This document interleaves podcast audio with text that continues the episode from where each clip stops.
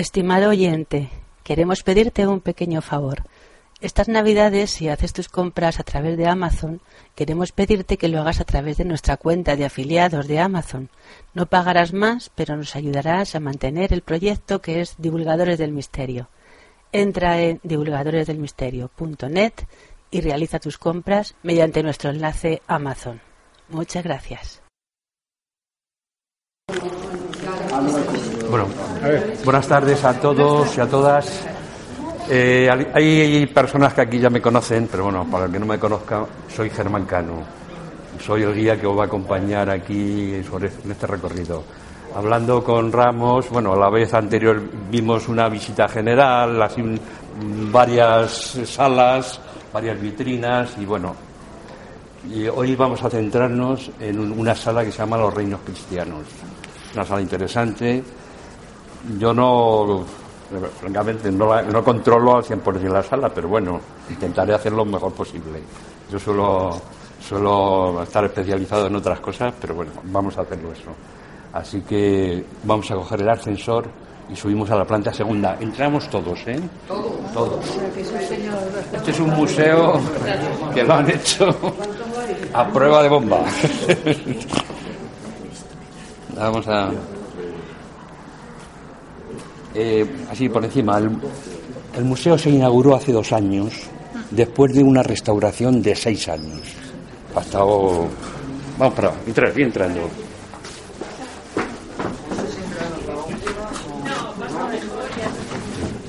Yo como como siete.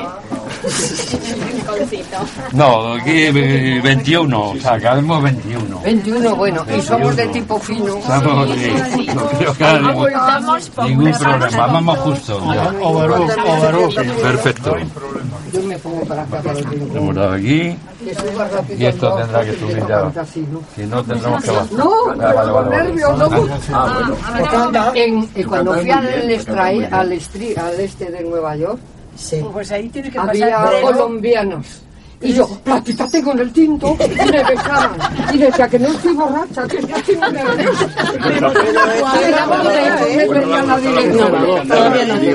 Era la. Andamos fuera. Que no. Y, y, y, y no estar borracha y el. Un de 80 íbamos. Y yo todo muy grande y sabía platita tengo en el tinto y en la ciudad bogotana. El ¡Ay, segundo, qué Colombia, el que no sé segundo qué! estadio de la borrachera. No, y subí porque... Lo estoy grabando todo, ¿eh? Luego cortaré lo que no valga, pero. Y luego chantaje. Pero lo estoy grabando todo. Es que me- una vez me,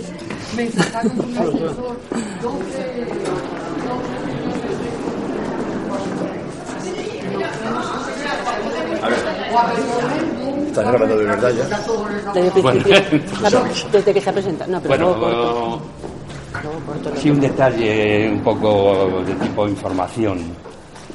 El museo se, se fundó a finales del 19, en 1868, y es un, está considerado como el tercer mejor museo arqueológico de Europa. Hay unos fondos de 200.000 piezas, de las cuales están expuestas solamente 15.000. Bueno, solamente, no, pero vamos, esto me decían a mi amiga me preguntan, oiga, ¿se puede- vamos a ver todo, digo, nada, este, necesitaría un mes para ver todo esto con detalle. Entonces, bueno, vamos a entrar ya en los reinos cristianos. Eh, luego, sobre la marcha, ya os iré yo diciendo algunas cosas y algunas carencias que creo yo que tenemos en, en lo, de lo que vamos a ver.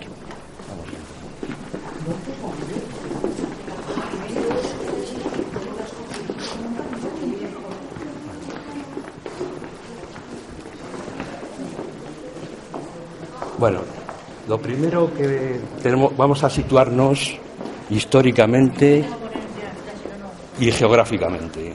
Aquí tenemos tres mapas de España de tres fases importantes del siglo VIII, al siglo IX, año 800, el 900 y el 1150. Vamos viendo el proceso de avance de los reinos cristianos, los reyes cristianos, que como todos sabemos empezaron allí en Asturias, en un reducto de Covadonga, y a partir de ese momento, pues bueno, se fueron organizando para ir adelantando y, cogiendo terreno al andaluz. Importante, por ejemplo, ¿ves, si ves este mapa, este mapa es todo, todo, este, todo lo que está en amarillo es al andaluz y es la dinastía Omeya, que es la primera que se establece en Córdoba. En este mapa, la dinastía Omeya ya desapareció. Desaparece en el año 1030. Hay unas guerras civiles y ya desaparece la cultura Omeya, cultura importantísima dentro de todo. Hay que tener en cuenta una cosa. Todo este proceso primero que vamos a ver tiene una gran influencia hispano-musulmana en, los reinos cristianos, lógicamente. Aquí hay una interrelación cultural muy importante. O sea, los árabes están aquí 800 años, aquí, bueno, menos, aquí ya van desde el 711, 200 y pico años, se establece una, una referencias tremendas. Aquí ya los, los cristianos, los cristianos que estaban en Al-Ándalus, que son los mozárabes, se llaman mozárabes, son los que aportan muchísimo toque cultural, arquitectónico, alarifes, tocan mucho, mucho, mucho toque en todo lo que vamos a ver. vamos a tener una influencia tremenda. aquí hay una maqueta muy interesante. Vamos a pasar. Esto es el prerrománico. O sea, el prerrománico, esto está en Oviedo, si habéis ido alguna vez a Oviedo. Esto es eh, San, Juan de, San Juan de Lillo, y está Santa María, San Miguel del Lillo, perdón, San Miguel del Lillo, y al lado está Santa María del Naranco. Y esto es una basílica y hay una característica importante. Bueno, aquí, eh, esto se abre porque bueno, no se abre. Para ver un poco, para ver el interior. el exterior es una es curiosa. Solamente es solamente la maqueta y lo que nosotros vemos allí cuando vamos a Oviedo es la tercera parte de lo que era originalmente. ¿eh? Pasa que hubo en el, en el siglo XII, XIII, creo que fue, hubo un derrumbamiento, porque esto está sobre un, el monte, sobre una pendiente, hubo un, derrumbamiento y se, se ha restaurado y tal. Y aquí hay una característica muy importante de lo que es el prerrománico asturiano. En Asturias, prácticamente todas las naves, las iglesias, en vez de tener columnas, son pilares. O sea, pilares cuadrados. ¿eh? Y esto, esto, esta y Santa María del Naranco son únicas porque no tienen pilares. O sea, tienen columnas. Una cosa muy típica de, la, de la arquitectura hispano-musulmana. O sea, las basas, las columnas con sus basas y sus capiteles. Bueno, pues es una característica, es una maqueta interesante. Eh, bueno, aquí vemos esos capitales que a mí me resultan bastante feos. Vamos a ver algunos mucho, mucho más bonitos y por lo menos más decorados. Estos son inscripciones en latín de, tumbas, de, enterramientos. Y vamos a pasar ahora aquí a esta zona. La moneda la moneda. Cuando, se establece cualquier, cualquier civilización, cualquier cultura, lo importante, lo primero que se hace es crear una ceca. La ceca es la, casa de la moneda, la que fabrica las monedas. Entonces, aquí vemos una influencia musulmana tremenda. Hasta el nombre, hasta el nombre. El dirham, que es la moneda musulmana, aparece aquí también como, como dirhan, que luego se transforma en el maravedí. Es una influencia tremendamente musulmana. Pedro I, que luego vamos, vamos a ir a ver ahí su escultura, él tiene la gran dobla de Pedro I de oro, que es una, moneda espectacular, grande, que no es una moneda que se utilice para, para comprar o vender, es una moneda de símbolo de poder, que eso es otra característica del mundo hispano-musulmán. O sea, grandes monedas de oro, labradas, talladas, para impresionar, simplemente impresionar y, mucho poder. Aquí tenemos el, se, dicho, Alfonso VI. Alfonso VI es el rey que ya llegando ya a la zona de Castilla, él atraviesa Madrid Majerit, que era un pequeño poblado ahí enfrente de la Almudena, y llega hasta Toledo. O sea, en Toledo, conquista Toledo, bueno, la palabra conquista no, es, habría que, hay que desecharla, él negocia, él negocia con, el, el sultán de allí, el emir, y negocia una ayuda de Alfonso VI para que él luche con, otro, con otros musulmanes de Valencia, o sea, con el reino musulmán de Valencia. Él aporta tropas y aporta tropas, aporta gente eh, muy luchadora como ejército que había que había, había luchado con el campeador. Eso lo, lleva. bueno, pues eh, son, monedas de Alfonso VI, monedas de oro. Hay incluso algunas monedas hay curioso, aquí hay una moneda en el museo que está en la, sala de Al-Ándalus, que es la primera vez que aparece la palabra España, España por un lado, y por el otro Al-Ándalus. O sea, la primera vez que en una moneda aparecen los dos nombres, Al-Ándalus y España. Esa la tenemos nosotros aquí en el museo abajo, ¿eh? Bueno, vamos a pasar aquí. Esto es, un, es la típica arquitectura románica esto es, con es catalán, o sea, si vais alguna vez a Cataluña, el Museo de Arte de Cataluña, bueno, eh, eh, hay románico extraordinario. Es un románico talla de madera, muy característico de lo que es el, arte románico. Y bueno, pues luego con policromía, o sea, muy policromado. Vamos, vamos a seguir por aquí. Bueno, aquí hay, cosas, ya empezamos a, ver cosas muy importantes, que es el, Camino de Santiago. O sea, el Camino de Santiago, se, el,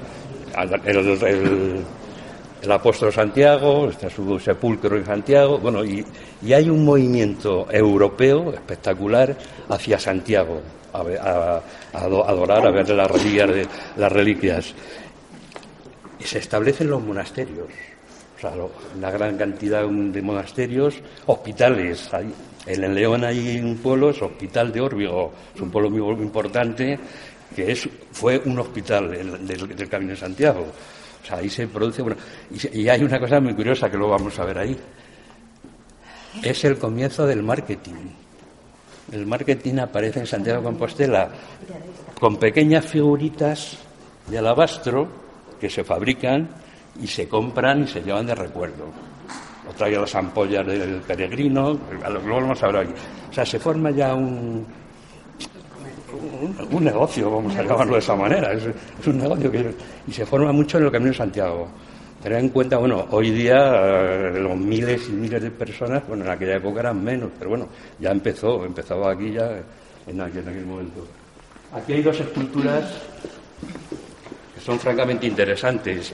Parece que son esculturas de, maestro Mateo. ¿eh? Están consideradas del taller o del maestro Mateo. ¿Ves? grandes esculturas. Maestro Mateo es el que hace el Pórtico de la Gloria, Santiago de Compostela, una obra grande, espectacular. Y este es un del taller. Se cree que pueden ser de él, pero bueno, es del, del taller. Bueno, allí luego son ya una cantidad de sepulcros y luego estos capiteles. Eh, aquí vamos a entrar ya en un, en un tema, un tema muy curioso, y es eh, cuando se estudia el, el, románico, bueno, primero la, la, palabra románico significa que es un arte que es similar al arte de Roma al arte romano, viene la palabra románico. Es una palabra que se empieza a emplear en el, a principios del siglo XX, finales del XIX, principios del XX, se emplea el románico. ¿Y qué ocurre? ¿Qué, ¿Qué, característica tiene el románico? Bueno, el románico, su arquitectura tiene tres o cuatro cosas importantes. Es el arco de medio punto. O sea, el arco, de medio punto y, el arco, y varios arcos de medio punto forman la bóveda de cañón la bóveda de cañón, que es lo que tienen las iglesias románicas. Después, las piedras no están talladas, están solamente escuadradas, o sea, en plan más vasto. Esa es otra característica del románico. Y luego, las arquivoltas y los capiteles, una profusión de figuras, figuras sobre todo figuras del Antiguo y del Nuevo Testamento. ¿Por qué es eso? Pues porque la gente era analfabeta. La gente no sabía leer. Entonces, ese, el arte les estaba enseñando, o sea, a través de la, cultura y de la arquitectura, les estaba enseñando lo que es la, Biblia, el, Antiguo, el Nuevo y el Antiguo Testamento. Mirad, aquí hay unos curiosísimos. ¿Veis vosotros Bueno, esto es un, del monasterio de Santa María la Real, un monasterio muy importante, muy importante, y que hay, hay piezas aquí del románico interesantísimas. Estos verdaderamente son unos capiteles excepcionales, o sea, con toda clase de figuras, eh, de historias, de todo. Yo eh, me, he permitido traeros una cosa que yo a mí me, ha sorprendido mucho, le sorprende a cualquier persona que estudia, yo lo tengo, cualquier persona que estudia el románico. En un pueblecito que hemos hablado esta tarde con tu amiga y contigo, de Atienza, la provincia de, Guadalajara, al norte, lindando con Soria, hay un románico, hay algo del románico que no hay en ninguna parte de España ni del mundo. O sea, es, es, este arco. Mirar, esto, esto es una arquivolta, o sea, esto es el arco de una puerta de una ermita. Y son los saltimbanquis. Estos son saltimbanquis. Están cogidos y son, son mm, van a pares un cristiano y un moro cristiano y un moro. Están colocándolos allí. Están colocados, pero un estado de conservación perfecto. Entonces, ¿por qué es esto? Pues claro, esto, esto tiene que tener un significado de tipo religioso. Y el significado es el siguiente. O sea, estos son los saltimbanquis, son los artistas de, de aquel día, de aquel momento, son los bohemios. Y dice, hay un libro sagrado que dice, si, quienes aman a los saltimbanquis a las bailarinas y a los juglares, están siguiendo la posesión del demonio. El demonio los descarría y así va engañándoles y los envía al infierno. pero vosotros, la interpretación. ¿En qué libro sagrado? Es un libro sagrado, no, no, no tengo el nombre, de la, de la, liturgia de aquel momento. O sea, que esto para ellos era un horror, o sea, el enemigo de lo que era la fe, la fe. Y es curioso porque esto es, es, es único, ¿eh? Es una, alguna vez tenemos que acercarnos a Tienza porque hay algo, esto y luego otra cosa que os voy a enseñar que creo que está dentro un poco del tema de, de, lo, de, la, de, lo de vamos, de la visita de hoy. Vamos a seguir viendo esto. aquí, bueno, como pasa siempre, sale el poderoso, el que tiene el poder, el rey y tal. Pues los enterramientos son, son, son tremendos, son buenísimos. Estos capiteles son, son una preciosidad. ¿eh? Trabajo de estos capiteles, a mí no sé dónde son, pero son. Eh, no dice de dónde son. Pero bueno, debe ser románico palentino. Bueno, la mayoría del románico importante está en Palencia. Y aquí, bueno, aquí hay una anécdota curiosa. Hay un capitel que había allí que hace tres meses se cayó. Se cayó. Menos mal que no. No me digas perdonar. No digo a nadie. Nunca perdonarme. No, no, perdona, tranquila, no te preocupes. No te preocupes. Es un capitel que se cayó. se cayó y, no pasó nada. ¿eh? Nada, tranquila, tranquila, no te preocupes. Bueno, vamos a seguir viendo el Camino de Santiago. Lo que os he dicho. Ahí tenemos un, un recorrido, un dibujo del, del recorrido del Camino de Santiago y luego, pues en esta vitrina aparecen pues, una, una, una, arqueta, una serie de elementos, las monedas, las, las, figuritas, las figuritas que os he comentado antes, que las, creaban para venderlas. Eso es. Y luego hay otra cosa que se llama las ampollas del peregrino. Eso es esto. Las ampollas del peregrino. Eso es, eh, en, metal, mm, dos, dos, dos cuencos tallados, eso se abre y ahí se echaba agua bendita o, algo, algo, relacionado con el viaje. Eso se llevaba luego a, a las familias o a sacar de su casa, ¿no? Está bien. Y luego aquí hay una cosa muy importante, la influencia del esmalte en esa, en esa época. ¿eh? O sea, el esmalte, miraos, estas pequeñas arquetas eh, de, esmalte son espectaculares. Esto es la influencia de Limos, Limos en Francia, que es la, cuna del esmalte. Pero aquí ya, a través del Camino de Santiago, es cuando se introduce todo, toda esta técnica del esmalte. Hay carrequetas, crucifijos. Y luego aquí hay algo que. Aquí hay una cosa curiosa. Es este. Sí, fijaros vosotros, estas dos, esta pareja de, lo llaman aguamaniles, son aguamaniles para lavarse las manos. O sea, estando allí en Compostela, y es una, una cosa que está acogida allí, no tiene ningún motivo religioso. Son motivos paganos, totalmente. Son motivos, la influencia de, la mitología griega o la mitología.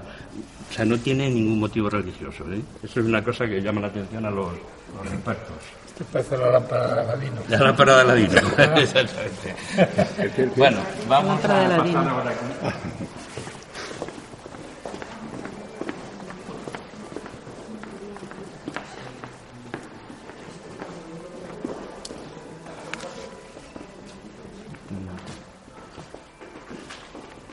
Bueno, luego vamos a ver a vamos a ver a nuestro amigo Pedro I, que está ahí de rodillas.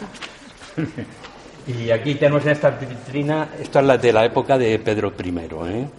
Pedro I, por algunos le llaman el justiciero y otros le llaman el cruel. O sea, hay, hay diferencia de opiniones.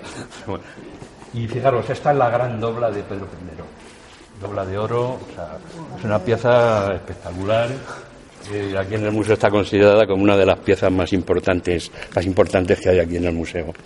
Y luego, bueno, pues esto eran las matrices que se utilizaban para la documentación, o sea, o sea, confirmación de un notario, como las matrices que tienen los notarios para dar fe de, documentaciones y todo.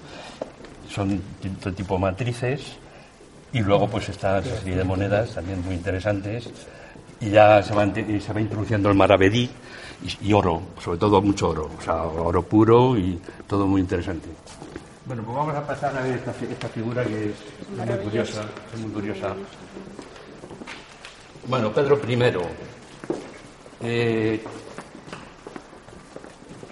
todos hemos oído, cuando era pequeño, me acuerdo que mi padre nos contaba una historia que decía, ni quito ni pongo rey, pero ayudo a mi señor. y ahí está, ahí se, se, integra la figura de Pedro I. Pedro I aquí es una escultura en el abastro, se me olvidaba. Y bueno, está muy bien la, forma de su cabeza. Bueno, aquí faltaría la corona. Esa cinta que veis allí es una cinta que eh, está porque tiene su corona, la corona no, aparece. Entonces aquí hay una cosa muy, muy curiosa. Él está aquí vestido, es una, oferente, una estatua oferente, él está vestido de guerrero y de rey. Y efectivamente, si, analizamos un poco lo, que vemos, aquí vemos una, tiene una cota de malla, lleva cota de malla, lleva los brazales, lleva la armadura, o sea, prácticamente, exactamente, lleva todo lo de la, armadura y luego lleva el, brocado este, esto es una cosa de rey, con ese con ese, con ese detalle. son las dos formas en que él está vestido. Eh, y hay una, una, cosa curiosísima, que no... Hay un misterio aquí, en esta... Eh, las piernas cortadas. Están las piernas cortadas.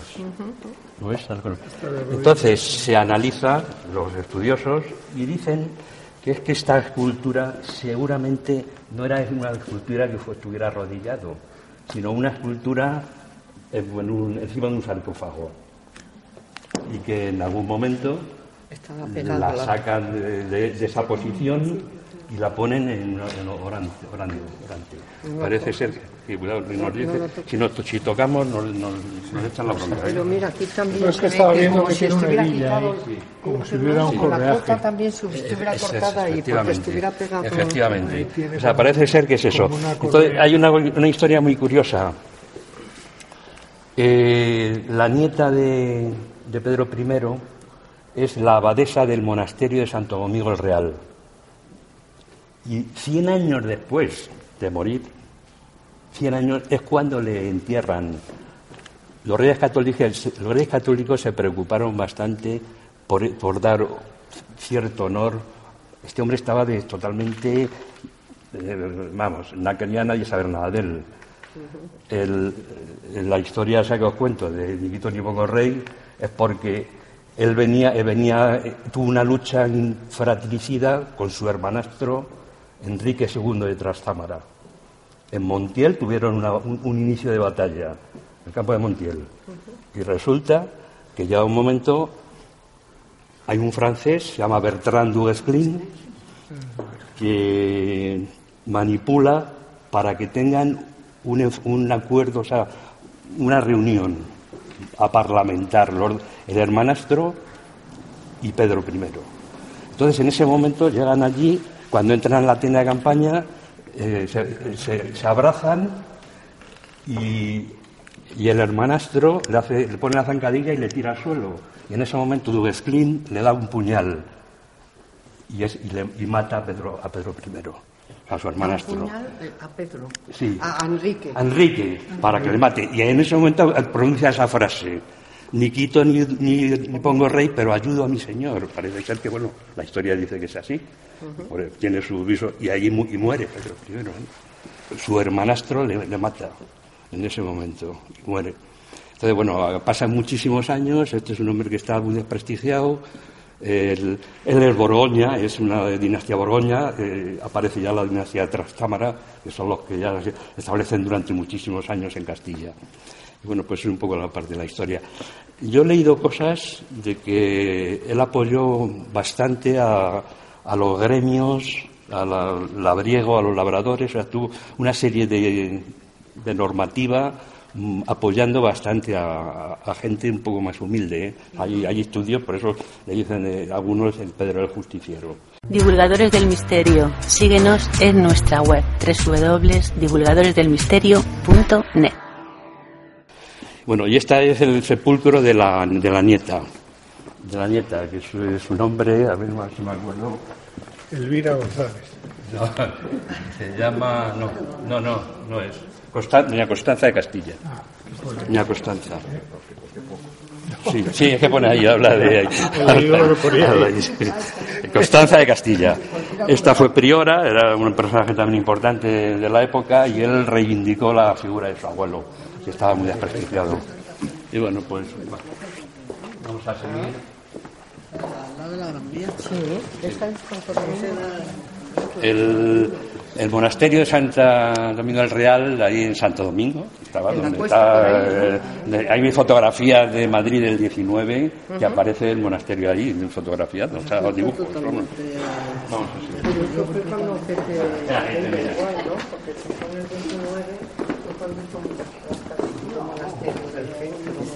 ¿Cómo mola esto? Eso es bonito, ¿verdad? ¿Esto es un pozo? Sí, eso es un brocal de un pozo. Sí. Pero mi hija, mirar, eh, un brocal de un pozo, pues mudéjar. Esto es mudéjar, totalmente mudéjar. O sea, la influencia que tiene el, el mudéjar, pues claro, han estado muchos años, los alarifes, los albañiles, los constructores, los carpinteros, pues todos trabajan en, ese, en esa línea. Eh, os voy a comentar una cosa que luego también lo vamos a ver. En Atienza hay algo también que a mí me impresionó, mucho, y es esto. Esto es una portada, es una portada de, un, de una iglesia que está al lado del castillo. Delante de esta iglesia está el cementerio de Atienza, donde se entierran allí a todos los. Entonces, resulta que en esta portada hay dos. Hay un. Hay una inscripción en latín y otra inscripción en árabe. Juntas las dos, ¿eh? O sea, ahí no, ahí están las dos juntas.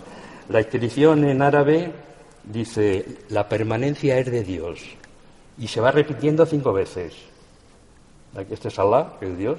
Al final termina dos, cinco veces. Y encima, encima, que aquí no se aprecia bien, pero encima está la, la que voy a leer lo que dice eso la inscripción cristiana. Esta es una iglesia que fue consagrada el año 1150. En el nombre de Jesús, del Señor Jesús se bendice en el 1150 de nuestra era, nuestra era la casa de la iglesia de Santa María, siendo rey Alfonso de Aragón el que manda en Castilla. Ah. Ahí hay, es curioso porque eso, es muy, eso es muy interesante porque es que es la lucha entre Castilla y Aragón. Una continua lucha que había entre las dos. Y aquí es cuando llega este, que no, no, es el que manda y está, y, está muy bien, y mantiene, esto es una cosa muy poco conocida dentro incluso del mundo académico, y bueno, pues aquí está. Vamos a seguir. El puente de San Martín, maravilloso. Sí, el puente de San Martín de Toledo. Eso hay que ir a Toledo un día y ver el... Ese es maravilloso. Sí. Bueno, vamos a seguir. Ah, vamos a... Entramos ahora aquí ahora mismo en, en una zona interesante que es lo que es la cerámica. La cerámica la cerámica siempre ha sido algo muy importante, objetos muy, muy importantes desde la, prehistoria. Lógicamente, desde la prehistoria, pues para empezar a guardar los alimentos, luego ya se va afinando, se va decorando. Y aquí tenemos una prueba de una cerámica que se hacía ya en esta época, que tiene una influencia musulmana tremenda. Sobre todo, os voy a comentar algo que es único, que no se hacía en ninguna parte del mundo. ¿eh? Cerámica de reflejo metálico o reflejo dorado.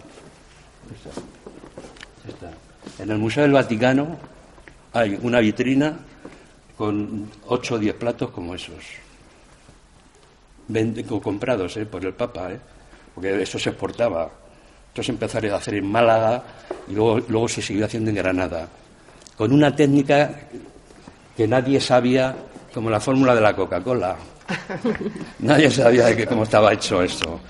Luego, bueno, es analizado y hay al final una cocción, son tres cocciones, y la última cocción hay que reducir, hay que reducir, tú sabes algo de eso, de, 600, 800 grados a 400.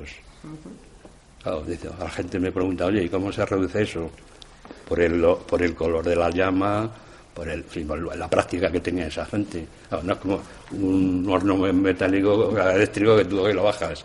Pues eso, ellos reducían eso previamente, la, parte que tú querías que fuera de reflejo metálico era cloruro de aluminio y uno sabe que era otra cosa mezclado con vinagre. O sea, mezcla que, entraba el vinagre. Y eso lo utilizaban ellos. Y salían unas preciosidades, como todo. Todo lo que es en, amarillo, o sea, el amarillo y dorado, está tocado de esa, de esa manera. ¿eh? Bueno, aquí todo a base de cerámica muy interesante, todo tipo musulmán. Bueno, vamos a entrar ahora.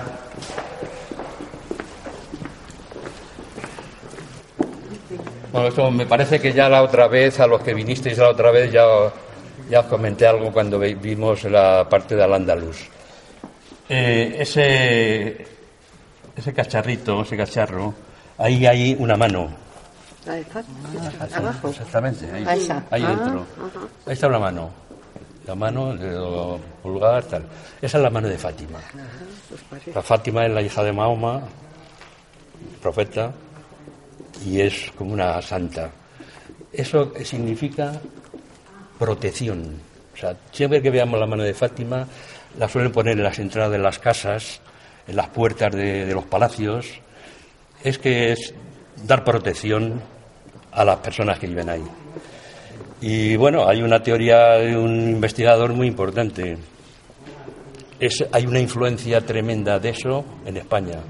En, la cosa, los amuletos de los niños. O sea, en Extremadura, yo he ido por Extremadura en pueblos, y aquí en Madrid hay un anticuario que tiene amuletos para niños, que es una mano. Es una mano para preservar a los niños del mal de ojo se los ponían en las cunas y se los ponían atados. Eso es una influencia musulmana, ¿eh? Y, a los llamadores de las puertas, lo mismo. Entonces, eso también tiene un significado. Esos son los cinco pilares del Islam. La mano de Fátima también se traduce por los cinco pilares del Islam. Eh, profesión de fe, Dios solo es Dios y mamá su profeta, dar limosna, la oración cinco veces al día, eh, el ramadán, ayuno y el viaje a la Meca. O sea, son las cinco cosas que ellos tienen que respetar y cumplir. Gloria y mandamientos nuestros. Si cumples eso, pues irás al paraíso. O sea, que bueno, es un detalle. Y es curioso porque hay mucho, cuando vayas a Granada o se va por ahí a Córdoba y ves una, una arquitectura musulmana, mezquitas y todo, la mano de Fátima aparece prácticamente. Ah, estas son tres piezas impresionantes, muy buenas. se me ha ido Vamos a ver, mirar. Eh, este, este Cristo habría que verlo después de haber visto un bote que hay abajo, un bote de Meinazara. Es el bote de Zamora, se llama, que es una pieza que es relacionada con, este trabajo. ¿eh? O sea, son piezas de marfil, de una delicadeza y una un, maravilloso. Este es el Cristo de don Fernando y dona Sancha, reyes de León. los reyes lo donan a la, a la colegiata que hay allí, ahora mismo no me acuerdo el nombre. San Isidoro de León, efectivamente, ahí lo donan a San Isidoro.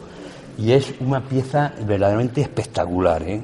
porque es que te acercas, hay cantidad de detalles, está el juicio final, marfil. está marfil, por detrás, si vais por, vais por detrás igual, ahí están los cuatro los símbolos de los cuatro evangelistas, exactamente. O sea, el buey, el águila de San Juan, para vosotros. Y luego, bueno, pues ahí están, aparece una cantidad de figuras que, tremendo. Después otro detalle. El Cristo este se, se, desprende de la cruz, ¿eh? Y detrás, en la espalda del Cristo, hay un, un pequeño orificio donde dice que iba, iba el lignum crucis, o sea, una pequeña parte del, de lo que dice en la cruz de, Jesucristo, de el lignum crucis. Estos lo sacaban en procesión, en fin, pero vamos, es una pieza, es una de las importantes de aquí del museo, ¿eh? No, no, y para ti, para mí, para todo el mundo. La arqueta. Arqueta extraordinaria. También con una... Ahí son las bienaventuranzas, porque bueno, ahí hay tres, cinco, pero son siete, faltaría una, falta una placa.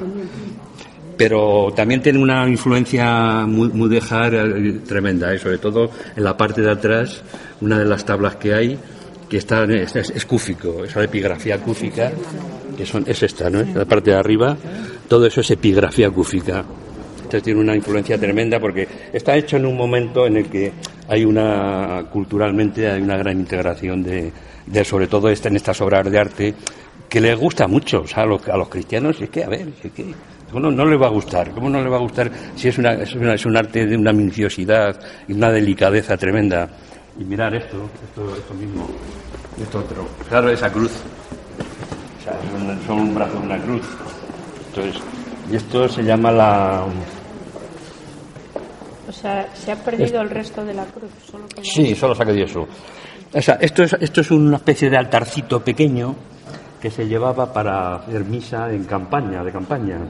Sea, y, y, ahí lo que había dentro, pues eran eh, restos de, de, de, santos, huesecitos de los santos, reliquias y tal. Pero fijaros una cosa, si fijáis, o fijáis dentro, dentro, que hay un espejo ahí, esa tela que hay ahí es una tela de tela, tela es una tela de seda musulmana, de seda, ¿eh? O sea, la seda que hacían en la seda de Granada, por ejemplo, la época de los nazaríes, era la, la, seda más espectacular, más impresionante que había. Y eso es un trocito de seda musulmana, ¿eh? Como algo muy importante para ellos también. O sea, estas tres piezas son... Es una mal. Hola, preciosa, preciosa. Fijaros, porque es que yo en Atienza, que he ido mucho por allí, las que hay son muy buenas, porque ahí había un cantero que tiene además su marca, generalmente los canteros pues ponían su marca, pero es que esta, o sea, los arcos, los capiteles, la reproducción de los capiteles, de todo. O sea, la otra es más, más sencilla, generalmente son más sencillas. Esta es una pila de mucha importancia, muy importante. Y además eh, tiene un, estado de conservación muy bueno, muy bueno. Muy bueno. Y luego el trenzado es, no, es fácil de labrar. ¿eh? Una preciosidad. Bueno, vamos a seguir un poquito para adelante y ya. Otra, otra tinaja mudéjar. La tinaja mudéjar, espectacular, buenísimo. Bueno, vamos a ver un poco esto, que es el arte religioso. Ah, son las, las cruces las cruces que había, una cruz de término que llaman, los, que, los caminos, los, de caminos, las entradas de los pueblos, o sea, se, ponían estas cruces. Luego hay en Castilla hay unas otras que no son cruces, son rollos. Los rollos, habéis de hablar de los rollos, que eran los sitios donde se ejecutaba, en fin, unos puntos de, importantes de las entradas de los pueblos. Hay en Castilla hay mucho también, Castilla y León. Bueno, este es, un, es una obra, empieza ya un poco todo este arte eh, del arte de la época, es un arte de, madera, son los retablos, de, estos son de, bueno, en Huesca, es una iglesia parroquial de Huesca, son los retablos que había, claro, con Está muy bien porque hay una, eh, la policromía se, mantiene, se conserva muy bien, aparte de que bueno está, restaurado, hay tiene restaurado. Luego el dorado también interviene mucho el dorado porque ahora tiene esa importancia. Bueno, esto es muy curioso. Es, también, bueno, aquí hay un Cristo románico a mi juicio bastante interesante. Es este. Un Cristo románico las características del, del, Cristo románico, pues el resto, eh, su hierático, su, aspecto iliático, y luego pues los dos, los dos pies, los dos pies, juntos, que es la característica del románico. Ah, ya posteriormente ya se empieza a utilizar un pie sobre otro, pero es una característica del románico. Y es muy interesante, es un Cristo románico muy bueno. Ahí en Barcelona, había hay un hay un museo privado privado en, la, en el barrio gótico que era, era, de un escultor y tiene la colección de Cristo románico más importante de España. Eh, Maret se llama el Museo Maret en Barcelona, no sé si le conoceréis. Es una maravilla, es una maravilla. Era un escultor, o sea, yo vamos, yo yo a este señor le he conocido. He conocido, yo iba por el rastro bastante cuando era joven, en fin tenía esa afición a comprar cosas y tal.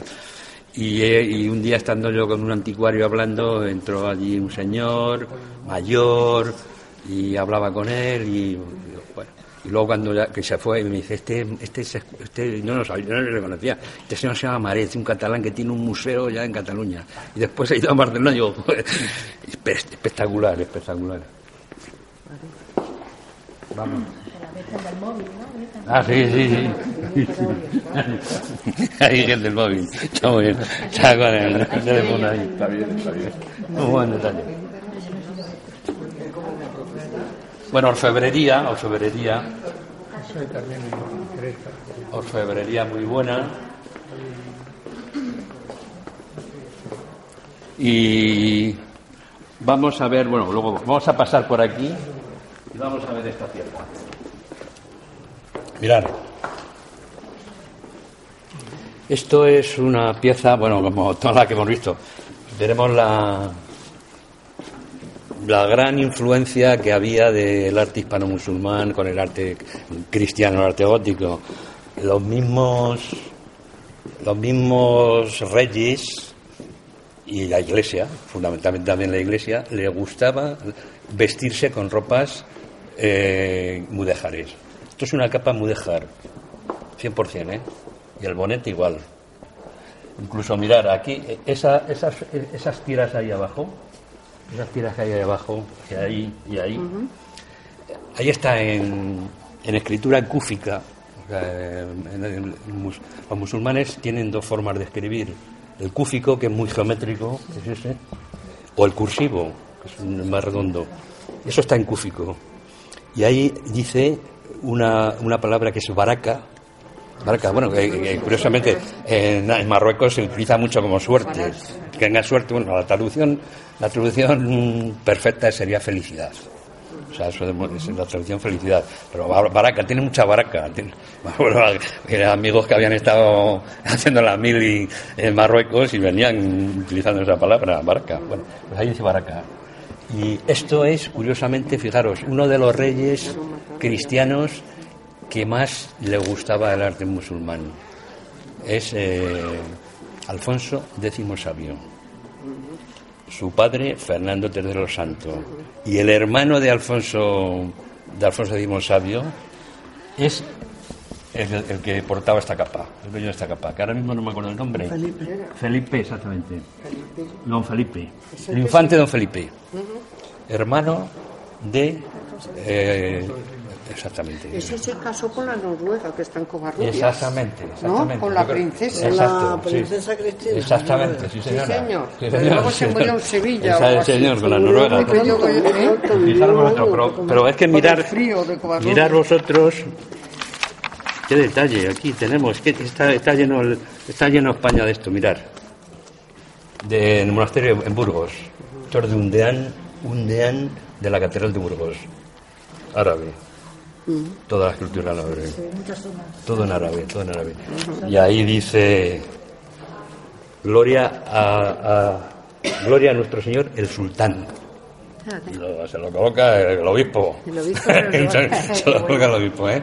O sea que las cosas son así. No hay, que por qué, no hay por qué ocultarlo. Las cosas son así. Bueno, mirad, estos son enterramientos.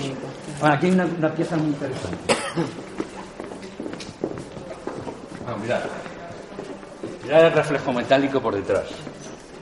O sea, una pieza de reflejo metálico que, eh, ya como he dicho, es una verdad, una perfecta maravilla. O sea, que ya no solamente eh, la parte exterior, la parte visualizada, que se visualice, sino él es en la parte trasera. Esta pieza es muy curiosa. Esto es eh, plomo, eh, grabado en plomo. Mármol. Eso, eso es una pieza de mármol, efectivamente, pieza de mármol y grabado con plomo. O sea, metido el plomo y grabado dentro. Curioso, es una cosa. Esto está hecho en Granada, me parece. No, Palencia, Palencia, Palencia. Pero vamos, esto es una técnica curiosísima y tiene un, un valor técnicamente muy. muy, del muy- 15, ¿no? Siglo XV. Sí, exactamente, sí. Siglo XV, siglo XV. Es una pieza curiosa por la forma en que. Vamos a ver aquí, vamos a pasar por aquí. Vamos a ver aquí una, una escultura de, de sarcófagos, de enterramientos. Mirad, esto, es muy curioso. Sí, mirad. Claro, en esta época, siglo XIV, siglo XV, pues pasa como todo, las clases sociales. O sea, el que tenía mucho dinero se montaba un sarcófago. Y el que tenía menos dinero, con que tuviera. es esto, se llama un arcosolio. Arcosolio, esto lo pintaban, mandaban. son los dos, los dos caballeros que han, han fallecido y manda a un pintor que les pinte. Les pinta con la armadura. La, armadura es el símbolo también de, fuerza, de poder, de autoridad, de, mando. Y entonces, bueno, pues ellos se pintan, se les dice que se pinten con su armadura. Bueno, aquí está luego ya una escena de, la resurrección, de, no sé, debe ser una escena tipo litúrgico. Pero bueno, es, es una cosa curiosa. Esto está eso, esto está mm, montado tan- también en la pared y aquí está donde estaba el enterramiento. Esos son dos hermanos, son ¿cómo se llaman, no? El padre y el hijo. Padre e hijo, padre e hijo. Sí, la misa de San Gregorio. Pero lo- lo- los que están ahí representados no lo dicen. Sí, no dicen los nombres. sí, el padre y un hijo. Bueno, pues vamos a seguir por aquí.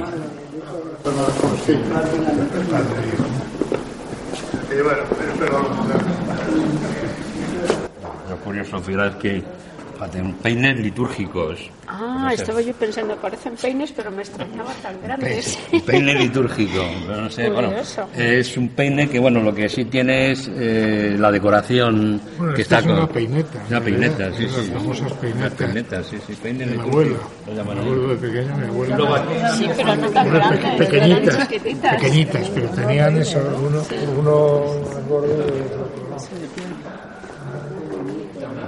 Este es del Papa Luna. Vamos a, a explicarlo un poco ahora. Oye, por favor, No, nada, nada, tranquilo.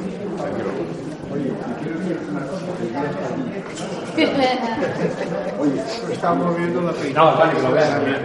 No, que hay cosas que... Sí, no, que, que se entretengan verlo. Sí, que sí. Hay cosas que... Ahora las capas estas son interesantes. Mirad, eh, sí, esta es una capa también muy interesante, ya con, con menos significación. De- sí.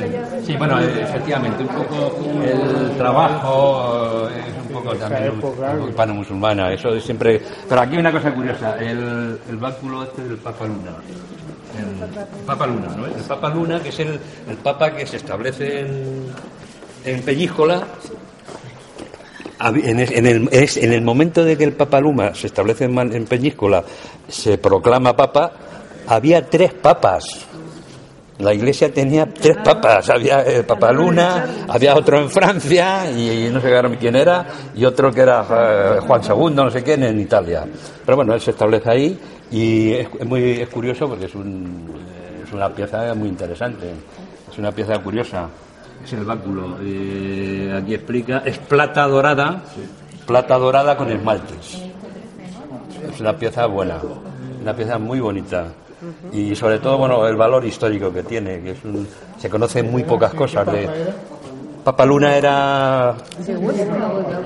Era Benedicto. No, Benedicto XIII. Sí. 1375, 1417, sí. Sí, era un hombre muy inteligente, era doctorado en teología por la, por la Universidad de Montpellier, o sea, es un hombre que tenía, era muy inteligente, la verdad, pero bueno, siempre- Bueno, una cosa, una cosa curiosa, que es que no se suele ver porque está ahí arriba, mirad. Mirad. Esto es, esto es el techo de una de una iglesia en Cifuentes, Guadalajara. Y esto es mudéjar 100%, ¿eh? Esto es, esto es lo que se llama la, el mocárabe. O sea, los mocárabes son prismas, que son lo- como está hecho la, la- las cúpulas en la Alhambra. O sea, la sala de dos hermanas, o la sala de, de comares, eso están hecho con, con, con mocárabes y son pris- prismas que están cortados por la parte inferior. Pero es curioso, el, el, el mocárabe no solamente es una pieza que sirva para decorar, es una pieza que forma parte de la estructura, o sea, de la estructura misma. O sea, forma parte de la estructura. Debido a esa forma, cuando vemos una cúpula de mocárabes, vemos que hay muchos mocárabes juntos, uno al lado de otro, que parece un nido de abeja, parece y es no solamente decorativo, sino que es de sujeción. ¿eh? Eso es un poco por, por el hecho. ah, Esta gente sabe mucha geometría.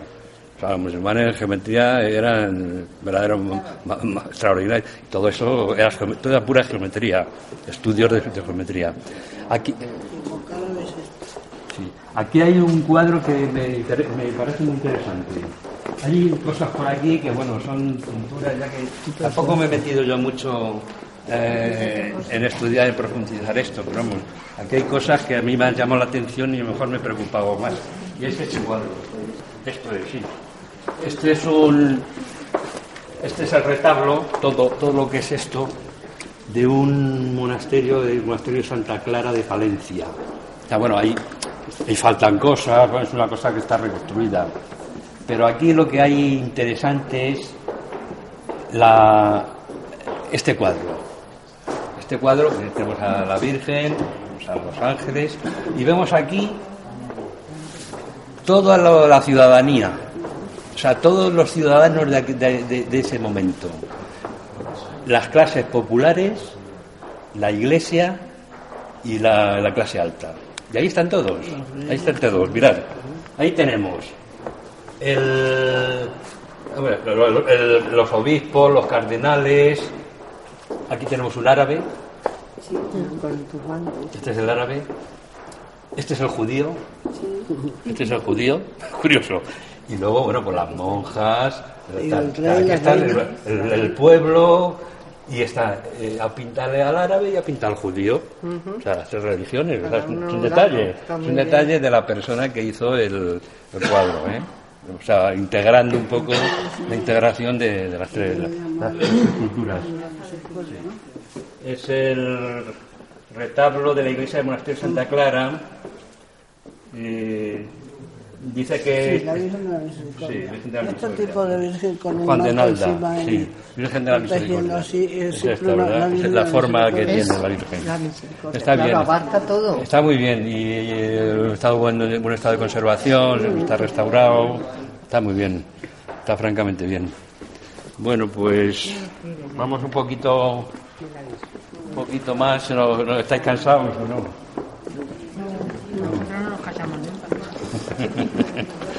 bueno, el- esto ya, lo que son los reinos cristianos, eh, terminaríamos aquí. Entonces, si queréis, pues damos a un paseito más por aquí. Vemos que aquí está otra sala, que es la edad moderna. Esto es- vamos a la. No, que este museo, no- ya te digo, se tardaría dos meses en, en verlo todo. Eh, en los astrolabios, o sea, estaban hablando del saber científico. O sea, esto es muy importante. Precisamente los musulmanes, los árabes, eran grandes constructores de- del astrolabio.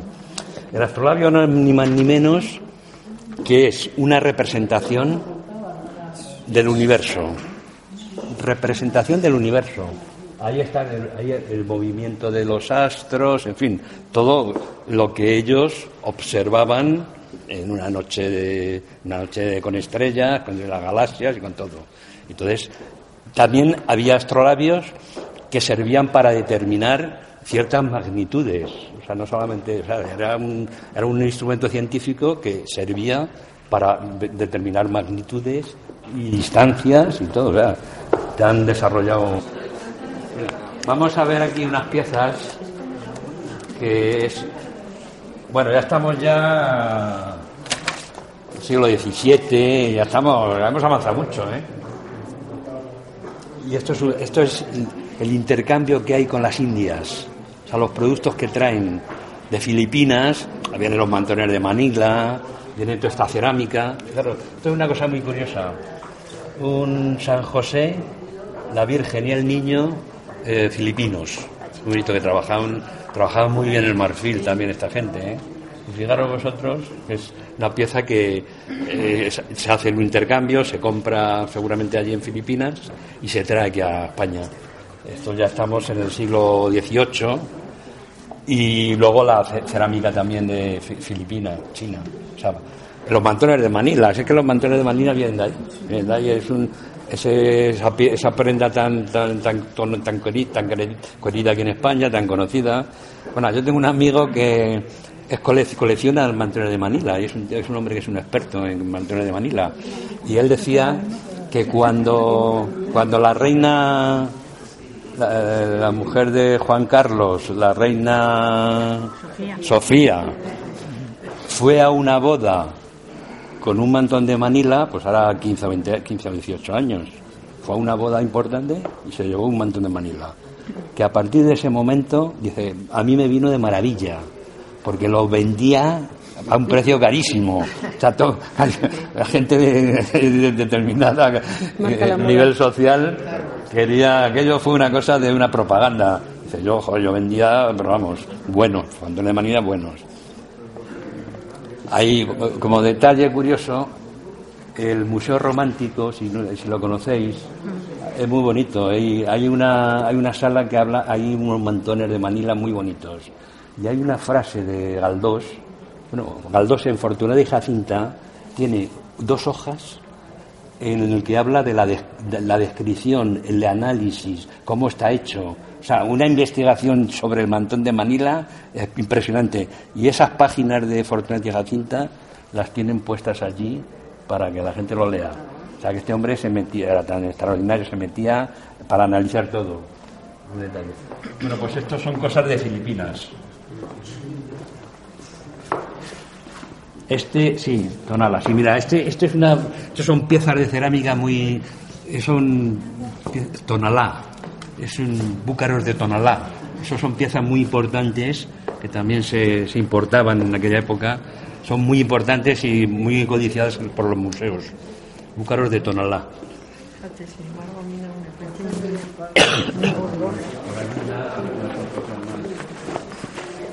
Entonces vamos a ir, vamos a ir saliendo por aquí a- al hall y de paso vamos viendo algunas otras piezas. Sí. Parece la esa de Blancanieves. Silla de manos. Una silla de manos. Tal de ahí como llevaban aquí. Me parece la carroza de pero fijaros vosotros una silla de manos maravillosa. Pero además fíjate, está pintado por un pintor muy importante, Luis Paret. Luis Paret es un pintor importante y bueno, pues sería para el rey, para, para la corona, para alguien de la corona. La silla preciosa, pintada por un, por un gran pintor. Y muy bien conservada.